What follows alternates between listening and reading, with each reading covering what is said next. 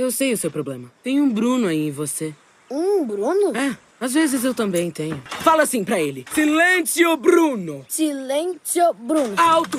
Silêncio, Bruno! Silêncio, Bruno. Silêncio, Bruno! Silêncio, Bruno. Ainda tá ouvindo ele? Não, tá caladinho. Isso! Agora vamos nessa! Quanta fretta, ma dove corri? Dove vai? Estamos de volta com o Quebrando a Parede. Aqui quem fala é Lucas Brito e eu tô muito feliz de ter um filme da Pixar com quase meu nome nele. Faltou uma letrinha só. Separados por um S, então? Você é de Luca? Isadora Saraiva, você conhece algum filme com seu nome? Claro que não, né, Lucas Brito? Mas eu tenho um livro com meu nome, porque eu nunca tive meu nome nos problemas de matemática. E eu tenho esse livro até hoje. Eu roubei da biblioteca pra ter. Que livro é esse? É de poesia e tem umas aquarelas bonitas.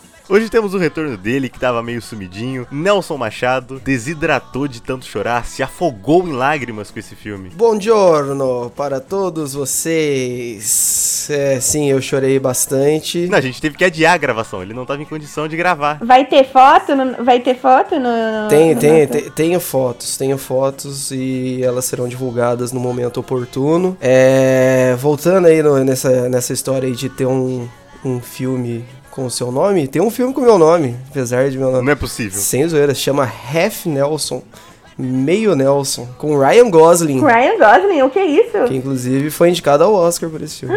É, e com o Anthony Mack também. Mas é isso aí, prazer estar de volta. E é com muita alegria que hoje a gente recebe aqui um amigo muito querido, Igor Guedes. Bem-vindo ao QAP. E aí, gente, tudo bem? Bom estar aqui falando com vocês. E por falar em filme com meu nome, eu não assisti, mas eu sei que tem. Chama Igor. e é de uma é uma comédia de terror animada de um amigo do Frankenstein, alguma coisa assim. Eu sei lá. É bonitinho, lançou em 2008. Gente, ó, tem filme com meu nome sim, tá? Não quero me excluir do rolê. Uhul! Mas eu acabei de achar um aqui de 68. Igor, pra você começar a ficar à vontade aqui, pra você começar a se soltar, conta pra gente um pouco sobre o que, que é esse filme Luca. O Luca é um monstro marinho. Ele tem muita vontade de conhecer a superfície. Ele vive lá no oceano, é quase que uma pequena sereia. Só que a mãe dele não deixa ele conhecer o que tem na superfície, porque diz ser muito perigoso, porque tem caçadores que caçam essas criaturas. E um belo dia ele encontra com uma outra criatura lá no oceano e vai desbravar a Itália, né? Um pedacinho da Itália, sai da superfície, descobre uma amizade muito fofa e basicamente é isso, né? Fala sobre preconceito, filme. E já vamos entrar então nessas metáforas que o filme traz, né? A Isadora e o Nelson são testemunhas que assim que saiu o trailer desse filme, eu assisti e eu falei que esse filme ia ser sobre homossexualidade. Igor, eu estava certo ou eu estava errado? Eu, olha, eu tenho essas minhas teorias aí também, porque a primeira vez que eu vi o trailer, eu já falei que é o Call Me By Your Name versão Disney. E você adora esse filme, né? Você tem até uma tatuagem desse filme. Eu sou apaixonado por esse filme. Ah, mas olha, gente, quando eu assisti o, o trailer, com certeza passou pela minha cabeça que era um Call Me By Your Name versão da Disney. E eu acho que ele fala, e conversa muito com o público LGBTQIA+. Eu posso falar isso porque sou gay, Tá no lugar de fala. tô no lugar de fala, isso. É outro Igor, é importante falar também. Não, não, acho que só pelo sotaque o pessoal vai saber que não é o Igor Pereira. Verdade. É, dá, dá pra saber tranquilo. E ele tem muitas metáforas sobre essa questão de você se descobrir, é, de você conhecer outra, outra, uma pessoa que te faça bem. É, e principalmente no, no- Posso dar um, um pequeno spoiler assim? Ou não? Claro, não, aqui sempre tem spoiler, fica tranquilo. Ah, então beleza. Porque no final do filme, a avó do menininho, né? Ela solta uma frase que aí foi a frase que me fez chorar horrores, assim. Eu, eu, eu- eu tive que segurar pra não chorar porque eu tava na minha avó. E aí ela ia perguntar, Igor, o que você tá chorando? ela fala assim, algumas pessoas nunca vão aceitá-lo, mas outras vão. E parece que ele sabe encontrar as pessoas boas. Nossa, na hora que ela falou isso, gente, quem quem LGBT nunca se sentiu não, né, aceitado, não representado pela família, com medo, né, de, de se assumir, de sair do armário. Tem as outras questões também, quando ele, a mãe dele descobre que ele foi para a superfície, ela manda ele, fala que ele vai morar no fundo do oceano com um tio estranho dele, porque é, ele não pode viver isso. Qual LGBT que nunca né, foi repreendido por, por esse sentimento quando é, saiu do armário. Eu, por exemplo, falei uma vez, quando eu falei para minha mãe, a gente se sente, né, estranho, é, é repreendido, às vezes os pais não sabem lidar muito bem e tentam te afastar, né, dessa, desse seu desejo do que você é ali, da sua essência. E foi basicamente o que a mãe do Luca fez. Mas ele não, ele falou, eu vou, e fugiu com, com é, Anthony, Antônio, né, o nome do menino? Alberto. Alberto. Alberto. E, e é isso, gente. Eu, eu acredito que esse filme conversa muito sobre LGBTQ, com certeza. É uma metáfora muito boa, né? Esse lance deles terem que esconder quem eles realmente são e como a sociedade é, não aceita, como a sociedade odeia os monstros marinhos, né? É uma analogia muito boa. E só completando no que você falou do, do tio estranho, né? Que Aliás, ele é dublado pelo Sacha Baron Cohen, fica aí a, curiosidade para quem assistiu o filme legendado. Isadora, você tinha feito uma observação interessante, né, de como esse tio e o fato dele morar nesse fundo do oceano, isso representa essa ignorância do preconceito, né? É verdade, gente. Eu, na hora eu pensei porque era muito patético, tipo, o jeitão dele, assim, tipo, todo reto, eu acho que era para ser algo quadrado, sabe? Algo que não tem forma, livre.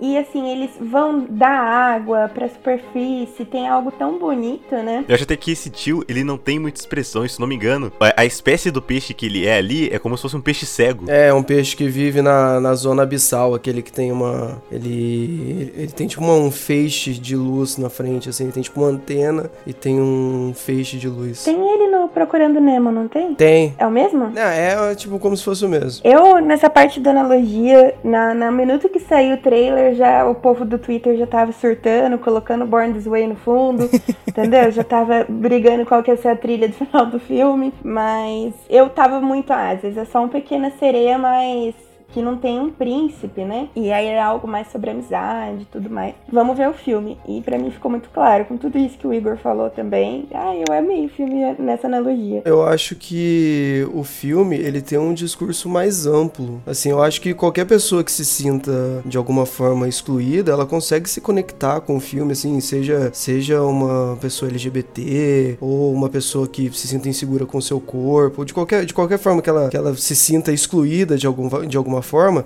esse, esse filme serve para ela como, como uma, uma, uma, forma de se empoderar. Uma mensagem de aceitação, né? Uma mensagem de aceitação. Eu não, eu não acho que. É aquilo que eu já falei, que, que a gente conversou aquela vez é, quando a gente gravou sobre Soul. Eu, assim, eu não acho que tenha sido a intenção dos roteiristas, do diretor. Eu não acho que tenha sido, mas, assim, o filme ele, ele tomou forma. E, e assim, quem assiste é, é, é notório. Muitas pessoas podem se identificar. Eu não acho que tenha sido a intenção, mesmo porque, como eu já falei outras vezes, a gente tá falando de uma empresa que é, é, é uma empresa, faz filmes belíssimos, mas é uma empresa, vende para muitos mercados de países às vezes conservadores. Eu não acho que talvez tenha sido a intenção deles abordar isso, mas fato é que o, o filme ele passa essa mensagem mesmo, o que eu acho extremamente positivo. Eu acho que é importante, eu, eu apoiaria completamente se eles decidissem explicitamente tocar nesse ponto, mas eu não acho que tenha sido a intenção deles não. Olha, eu eu concordo com o Nelson, porque o diretor mesmo depois desmentiu, né, o fato de ser LGBT. Ele falou exatamente o que o Nelson falou. E aí eu acho que ele não deve ser tão explícito, porque justamente é isso. Eu acho que é, você consegue abranger outras pessoas também, sabe? Não só os LGBTs, mas também pessoas que, igual ele falou, tem problema, tem dificuldade em se aceitar seja pela sua cor, pela sua condição financeira, condição social, ou que de alguma forma sofreu bullying, se sentiu excluído. Porque tem uma, uma cena no filme que, bem no finalzinho, quando tá chovendo e a, as, as velhinhas tiram o guarda-chuva e elas viram peixe. Uhum.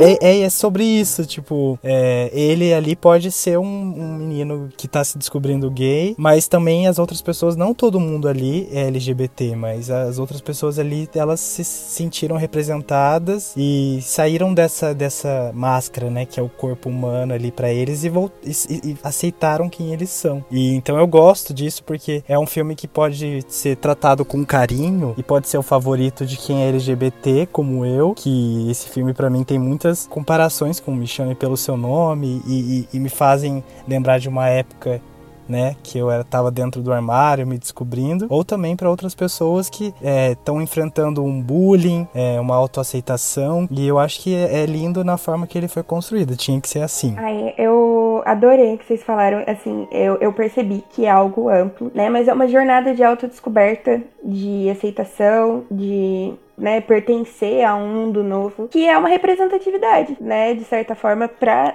todo o público que o diretor falou, para os LGBTs e também, sei lá, para algum imigrante também, sabe? Não que seja coringa, mas que essa jornada seja algo que muito desse público desses, grupos passaram. Talvez o grupo que, no caso LGBT, que enxergou mais isso, fez o barulho porque, nossa, eu me vi representado nessa jornada. Então, às vezes, uma outra pessoa também se sentiu tocada, né, por outra razão, é, só para essa intenção de que abrange todos, mas às vezes é uma, como que é? Uma representatividade na tela né? Acho interessante também esse negócio das senhoras ali também, que de certa forma se repreendia, né? De ela, elas passaram numa cena do filme sendo um pouco rabugentas. É, eles deram a impressão de, ai, que, que essa, essa criançada tá aqui, né? Eu achei muito legal. Não acho que precisa ser explícito, porque a pessoa vai se enxergar lá. Às vezes alguém tá no armário e cai uma lágrima, entendeu? E assim, a pessoa se sente ali. Às vezes, por ser algo, uma autodescoberta no filme, talvez seja interno essa conexão que a pessoa faz também. Não precisava ser explícito. Talvez se ele fosse explícito, o filme não teria o alcance que ele tem. Porque esse filme ele serve tanto pro, sei lá, por exemplo, o garoto que é homossexual e ele, ele tá inseguro ali, ele tá tentando reprimir aquilo e de repente ele se descobre. Ele serve pra garota que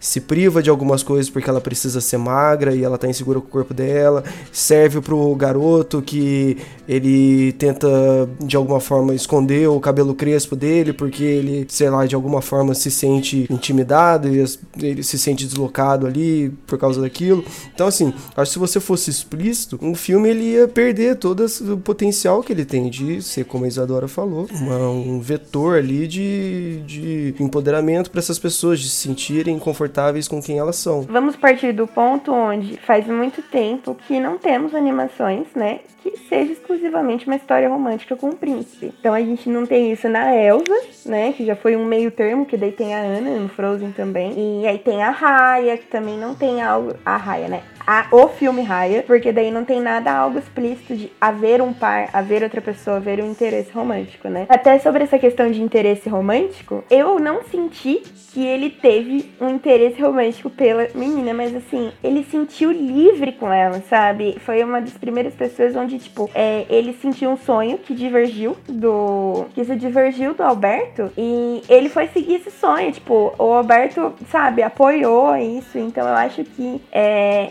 foi muito da autodescoberta e da rede de apoio que ele estava tendo também. Esse moleque parece que ele tem mais tesão pelo conhecimento do que interesse pela menina, na verdade. É, o, na, na, o que ele quer é ir pra escola, é descobrir o mundo. Ele não parece que ele gosta tanto dela. É uma boa amiga, mas... Ver os planetas, né?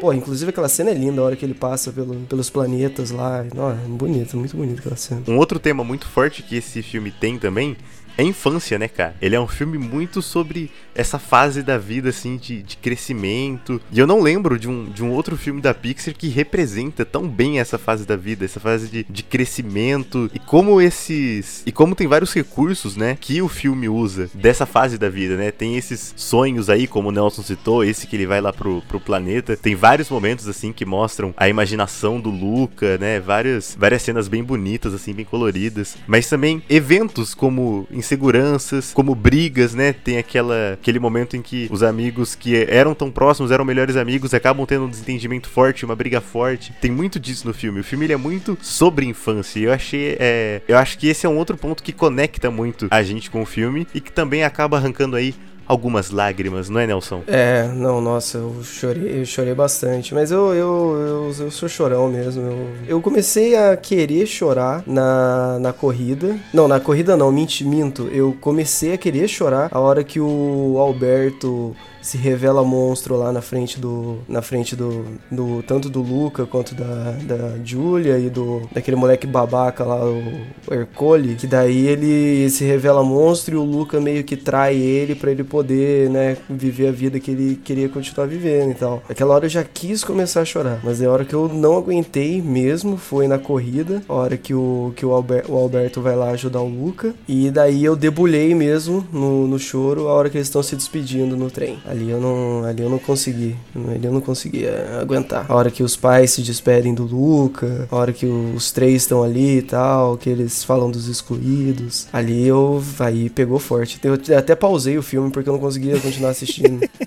eu tava perdendo o diálogo porque eu não conseguia ficar com o olho aberto. Essa cena do trem foi muito forte mesmo, porque eu acho que ela representa ali também a questão do, do amor genuíno, sabe? Se você ama de verdade, você quer que a pessoa cresça e seja feliz e que viva os seus sonhos. Nossa, e, e, e aí que entra na questão, vou falar de novo de Me Chame Pelo Seu Nome, porque muitas cenas parecem, até o final do filme praticamente, é o Me Chame Pelo Seu Nome, aquela cena deles no trem se despedindo, do Hélio chorando horrores. E eu fiquei, meu Deus do céu, é muito parecido. É engraçado porque eu passei por um, por um processo bem parecido com, com o que o Nelson passou. Nessa cena que eles brigam ali na, na praia, que e o Alberto se, se revela é, como um monstro marinho. Essa cena começou a mexer comigo ali emocionalmente. E, cara, para mim essa cena é o ápice do filme. Questão de, de construção de, de roteiro, de, de narrativa. Essa cena joga, assim, a, a emoção do filme lá pra cima mesmo, cara. E depois, é, a parte da corrida também é muito bonita. Quando o Luca resolve sair na chuva ali pra salvar o, o Alberto. E a despedida dos dois é, é de partir o coração, porque eles vão se despedindo. E aí o Alberto ele entra na chuva e se revela. E aí depois que passa do túnel, o Luca também ele toma a chuva ali, né? Seca as lágrimas. E, putz, um, um, fator que ajuda também a essa. A gente ficar tão assim, tão emotivo, com os olhinhos marejados ali assistindo. A trilha do filme também é muito bonita. Eu só não chorei porque eu não quis me entregar. Tipo, eu senti o choro vindo, mas teve algum, algum orgulho dentro de mim que me fez segurar. Não sei porquê. É, porque você já chorou o suficiente em Toy Story 4. É, isso é verdade. é, esse, esse filme tem, tem, tem semelhanças com algum com alguns outros elementos de filmes da Disney, às vezes nem, nem tanto da Pixar. A cena da despedida me lembra um pouco a, o final de Toy Story 3, o, dos pais dos pais falando com o Luca. A cena que o Luca vai lá ajudar o, o Alberto na hora da corrida, me lembra muito Corcunda de Notre Dame, aquela cena do Príncipe dos Tolos, quando o Corcunda tá sendo humilhado na praça e a, e a cigana vai lá ajudar ele. Me lembrou, me lembrou um pouco aquela cena também. É, e o próprio Toy Story 4 também, né? Na despedida ali final do Buzz e do Woody. Sim, sim. Eu não chorei em Toy Story 4, olha que coisa. Nossa. Estranho, como assim, né? O Toy Story 4 não me pegou, né? É porque eu não. Eu acho que é um filme que não precisava existir. Meu Deus. A gente não vai entrar nesse debate aqui agora. É, um dia, um dia, gente, a gente fala sobre isso. eu achei engraçado, Lucas, que você falou dessa parte da educação, né? Me lembrou muito da minha crise fundamental ensino médio, de tipo, dos amigos com ciúmes. Ai, meu Deus, essa pessoa não faz questão de a gente se encontrar. Quem nunca passou por isso? É? Entra um amigo novo ali, você fica com ciúmes mesmo, é normal. Esse filme também me lembra Super Bad, cara. Que isso? Como assim? Super Bad. do, o menino começa. O, o amigo começa a achar que o melhor amigo dele tá se interessando pela menina. E daí rola um rompimento ali na amizade. Nossa, me lembrou muito Super Bad. Teve uma hora que eu falei, caramba, maldito roteirista assistiu Super Bad, velho. Me lembrou bastante.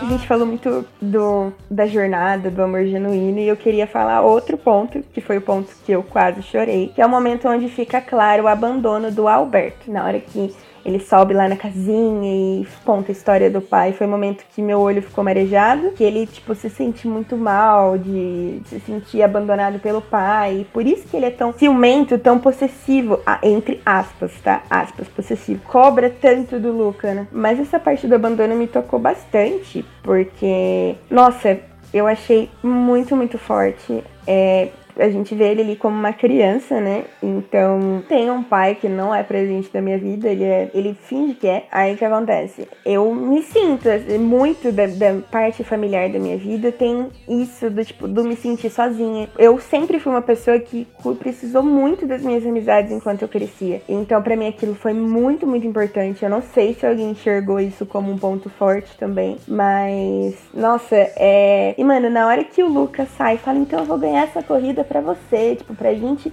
ter aquele sonho de andar de Vespa juntos, tipo, Eu falei, nossa, era alguém que precisava fazer isso comigo nas minhas amizades que me manteve viva, né? Feliz, que, nossa, que consegui passar por tudo isso, porque eu achei lindo. Foi a parte que eu quase chorei. Eu até lembrei de uma coisa. No começo do filme, a gente vê que o pai do Luca, ele é aquele pai que não presta muita atenção, né? Ele não presta atenção no que a mãe fala, ele não presta atenção em nada. Então, eu acho que fala muito dessa relação também de, de pais ausentes. E no que você falou do, da questão do do Alberto eu não tinha nem reparado, mas o mais louco que eu tinha assim me identificado muito com o Alberto, ele é, eu acho ele parecido comigo. Igualzinho. ele tem cabelo enroladinho, a pele mais morena, olhinho claro. Sou eu ali e, e, eu tenho meu pai também não é presente, então acho que por isso que eu senti muita conexão com ele. E você falando, nossa, deu um start aqui. É muito louco porque a gente vai conversando aqui e aí eu já fiquei viajando. Eu falei assim, meu, a corrida representa os obstáculos da vida, cara. Porque que você vai, tem que enfrentar e na hora. Questão de terapia aqui, né? Nossa, eu vou tratar isso segunda-feira com a Simone, minha psicóloga. Alô, Heloísa! Pelo amor de Deus! Um beijo, Simone! Mas caraca, é isso. Eu só, eu só achei ruim o filme, uma, um pontinho. Ih, rapaz. A parte da, da a parte que eles ficam com a Vespa, eu achei meio enrolado. Eu acho que poderia ter sido mais rápido. Eles ficam enrolando demais nessa parte do menino lá, no, nesse sonho da Vespa. Mas rende uma piada muito boa também, que volta naquilo que eu tava falando. Esse filme ele é muito sobre infância. Que é aquela hora que eles estão lá montando a Vespa e o Luca fala: Não, eu tenho que ir embora. Aí, tipo, meia hora depois, não, agora eu preciso ir embora. E duas horas depois, e, ah, nossa, é mesmo. Verdade. Quem nunca passou é por mesmo, isso? É mesmo. Gente, mas isso nem é infância, isso sou eu hoje. Eu não. Eu, eu sou esse tipo de pessoa. Se eu tô num lugar que eu gosto muito, ou com uma pessoa que eu gosto, eu fico nessa.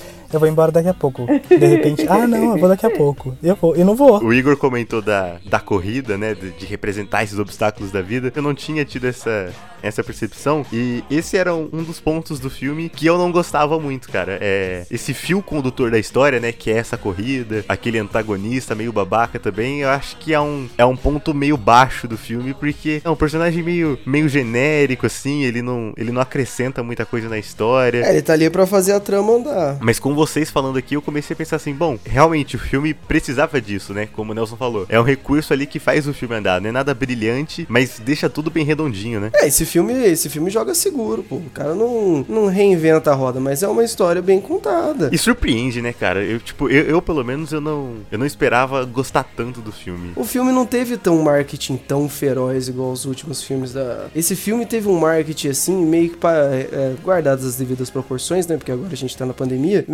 meio aquele O Bom Dinossauro, sabe? Aquele filme da Pixar que vem depois de, uma, de um filmaço. O pessoal fica assim, ah, mais ou menos meio que viúva negra agora. é, vamos lá, vamos ver o que que é. Só que é muito melhor, esse filme, esse filme é muito melhor que O Bom Dinossauro. Mas o cara joga seguro e faz ali, faz um filme sobre a infância, sobre a autodescoberta, sobre amizades. E é tudo bem redondinho, legal. Você chora, tem gente que chora, tem, né, as pessoas se veem representadas. E assim, e, e, e, pode ser até involuntário, mas pode ser que o cara daqui a 10 anos, as pessoas discutam esse filme, pô, e uma criança de 9 anos fala, porra, aquele filme que eu assisti lá, pô, me deu coragem de, pô, falar quem eu sou. Pode ser que seja uma coisa absolutamente involuntária. O cara fez um filme sem nenhuma pretensão e, assim, pode ser que envelheça bem. Eu tava até pensando aqui agora, Nelson, o, o filme da Pixar que veio antes desse foi Soul. Porra, eu acho, eu acho o Luca muito mais importante para as pessoas do que Soul. E o Soul ele é um filme que ele trata de questões mais sérias, né? Ele é um filme que ele conversa muito com o público adulto, o que o Luca não faz. O Luca ele é um filme mais voltado pro público infantil, mas mesmo assim ele consegue conversar com a gente, né, cara? A Pixar, ela é realmente é impressionante. Tem vários exemplos de filmes da Pixar que inclui ali no meio umas piadinhas que é para um público um pouco mais adulto e tudo mais.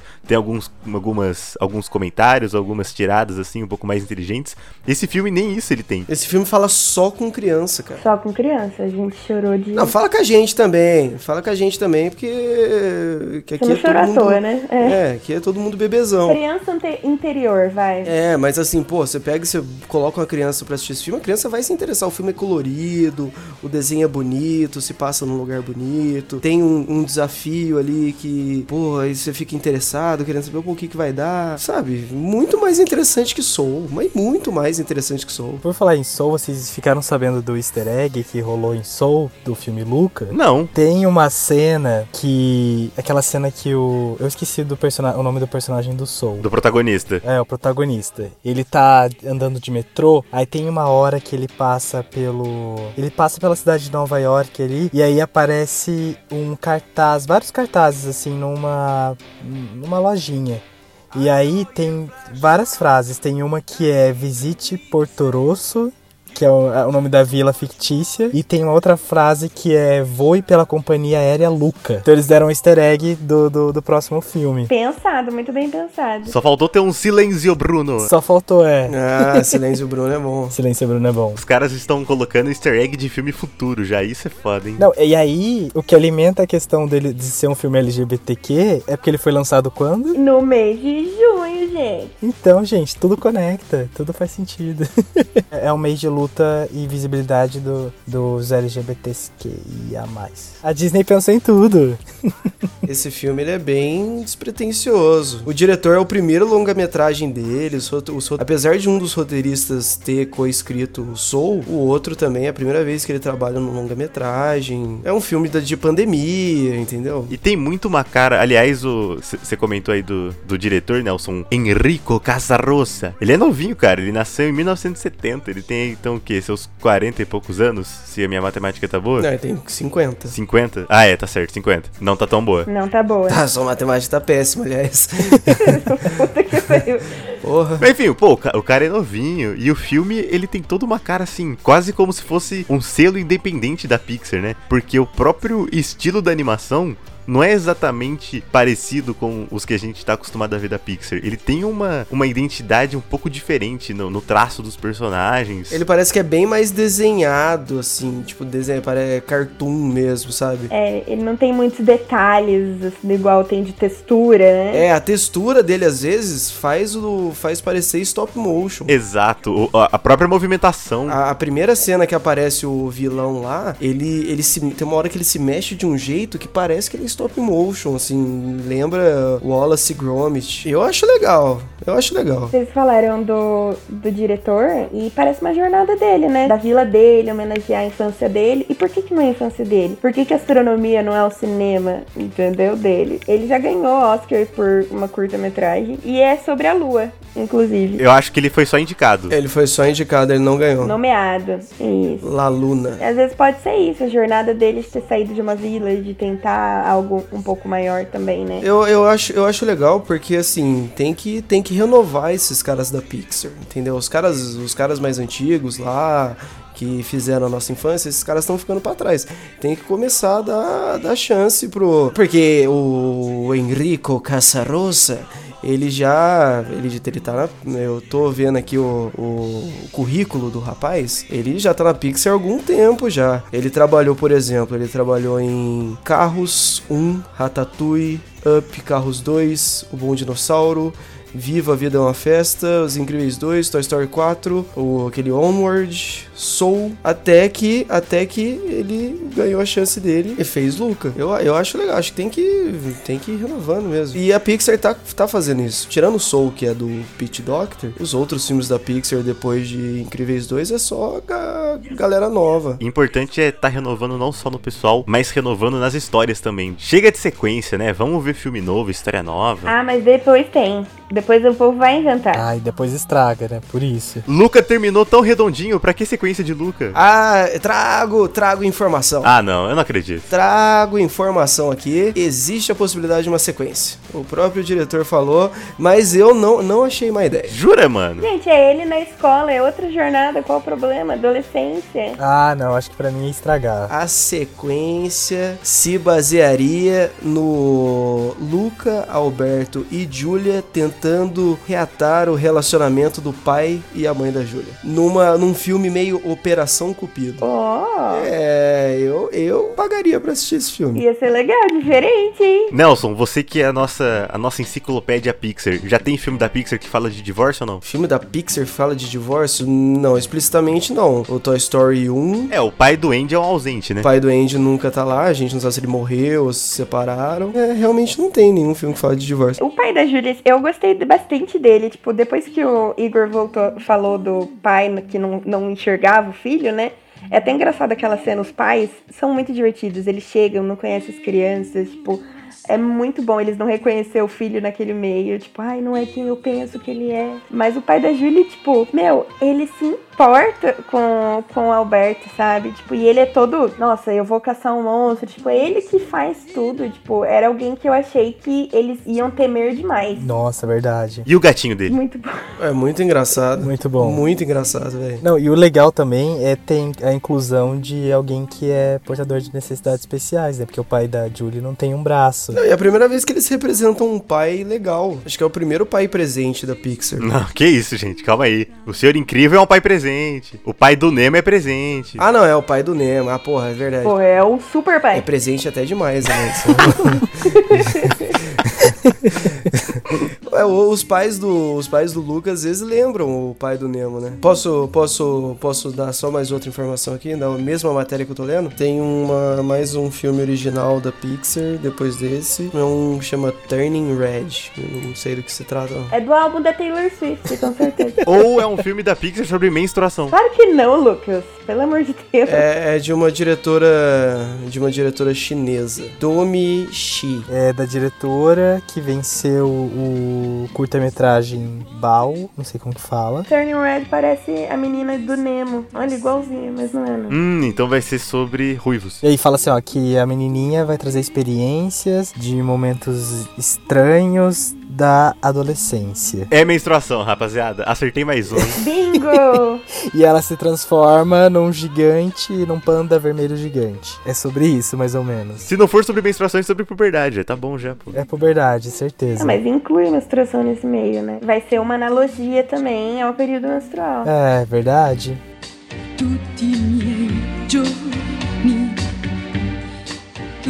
miei giorni. It doesn't matter if you love him or capital H I M. M. M. M. M.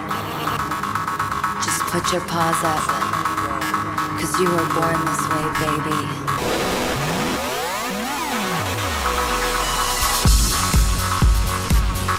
E assim, vamos chegando ao final de mais um episódio do Quebrando a Parede. Este ano a gente tá falando bastante de animação por aqui. Já teve episódio de Soul, recentemente a gente falou aí sobre Invincible, sobre Love, Death and Robots. Ano passado a gente já fez episódios sobre Rick and Morty, sobre The Midnight Gospel. Falamos de anime também, tem episódio de Your Name, tem episódio de Attack on Titan. Passa lá pra ouvir depois no Spotify, Deezer, Google Podcasts, Apple Podcasts. Segue a gente aí na sua preferida, assina o feed, assim você não perde nenhum QAP. Mês que vem a gente ainda vai falar muito de Disney Plus por aqui. Tem Loki, tem Viúva Negra chegando. Segue o nosso perfil pra você receber os novos episódios assim que eles forem lançados. E pra quem quiser acompanhar as nossas redes sociais, Isadora Saraiva, como é que faz? Ai, gente, você faz assim: você vai lá no Instagram e coloca o arroba quebrando a parede e segue a gente. E lá no Twitter você pode também comentar, compartilhar com seus amigos, né? Ficar falando do nosso arroba quebrando a parede.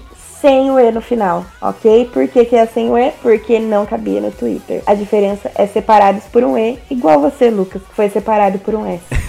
Muito bem, entrem lá, deixem seus comentários, seus elogios, suas críticas, suas sugestões, reclamações. Nossas DMs estão sempre abertas pra vocês. E claro, confiram também as nossas indicações no perfil lá do Instagram. Toda sexta-feira a gente posta nos stories uma indicação pra vocês, deixa salvo lá nos destaques depois. Tá aí perdido, não sabe o que assistir, tá procurando uma série, um filme, ou às vezes até livro, a gente já indicou lá também. Confere lá que você vai achar alguma coisa legal, alguma coisa que te interesse. E também pra você ver nas redes sociais a foto do Nelson chorando demais, onde a gente teve que remarcar a gravação que vai ser postada, não vai? É bom dar um teaser pra galera, né? Então quando você estiver ouvindo aí, a gente já vai ter postado a foto, entra lá pra você ver. Muito obrigado, Isadora Saraiva. Ah, obrigada a vocês. Tô estamos aqui sempre que precisar, gente. Não foi dessa vez que você chorou, Lucas, mas na próxima a gente explana e posta sua foto. Muito obrigado, Nelson. Sempre bom ter você aqui com a gente. Grátis. Foi muito legal falar desse filme que eu amei. Já tá no meu top 10 filmes da Pixar. Fácil. Excelente. Cara, putz, a gente podia muito gravar uns episódios só fazendo ranking de filme, né? Ranking de filme da Disney, ranking de filme da Pixar.